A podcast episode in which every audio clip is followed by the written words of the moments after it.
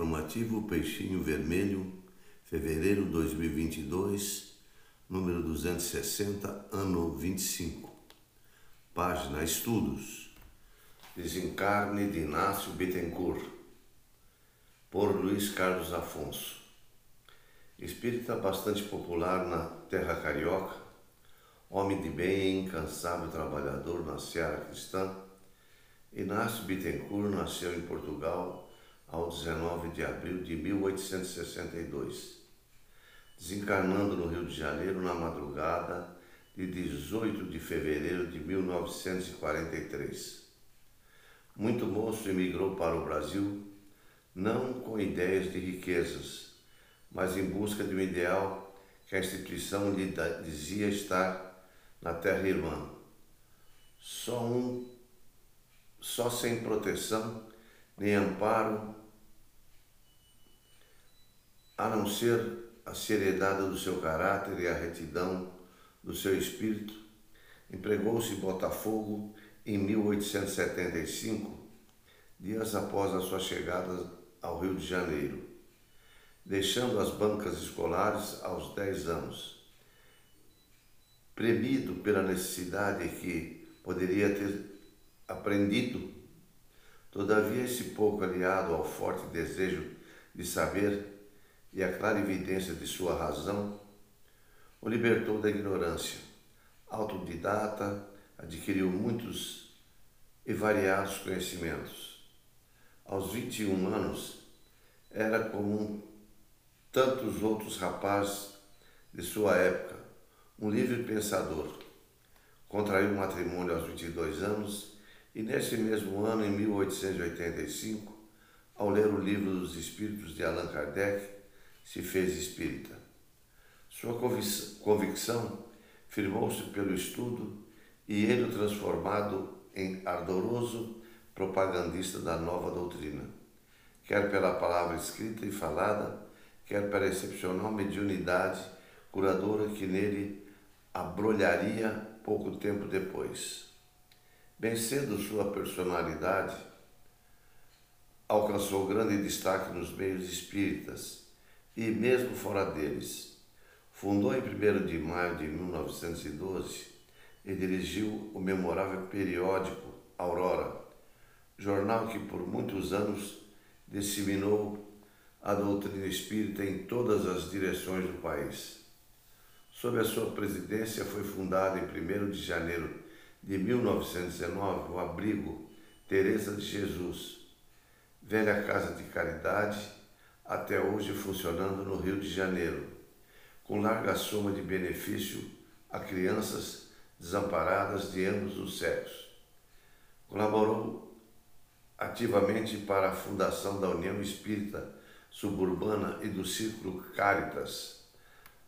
Da União chegou a ser presidente por muito tempo, tendo sucedido em 1919 ao grande espírita Fernandes Figueira, que dirigira os destinos daquela casa até a sua desencarnação. Durante dois anos foi vice-presidente da Federação Espírita Brasileira, onde a sua palavra era sempre ouvida com acatamento. Presidiu ainda o Centro Humildade e Fé, onde outrora nasceu a Tribuna Espírita, órgão que ele dirigiu por algum tempo foi um dos diretores do asilo Legião do Bem para a velhice desamparada. Embora pobre e sobrecarregado de, numerosa família, não lhe faltava tempo para dedicar-se de corpo e alma ao Espiritismo e ao trabalho da caridade. Por não possuir instrução acadêmica, escrevia com simplicidade, mas corretamente. Seus artigos eram bem concatenados e solidamente fundados.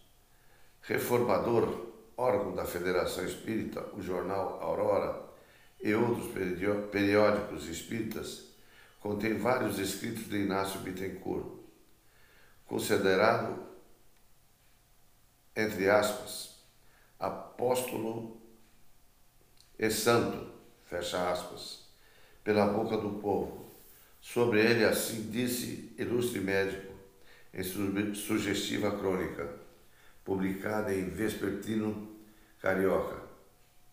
Perante, abre aspas, perante a lei, foi um contraventor, perante a humanidade, um benfeitor, fecha aspas. Referia-se ao ilustre médico a mediunidade receitista e curadora de Inácio Bittencourt, que foi processado algumas vezes por exercício ilegal da medicina, sempre absolvido como aconteceu, por exemplo, em 1923, por decisão do Supremo Tribunal Federal, em acórdão de 27 de outubro. Forte na fé, valoroso na humildade, impertérrido na caridade. Tal se revelou constantemente esse velho companheiro de líderes espirituais e amigos muito bem-quistos. Dissemos que a sua personalidade alcançara grande destaque e o seu nome enorme projeção nos meios espíritas e fora deles, pelo seu indefeso labor mediúnico, que foi realmente extraordinário e dos mais assinaláveis.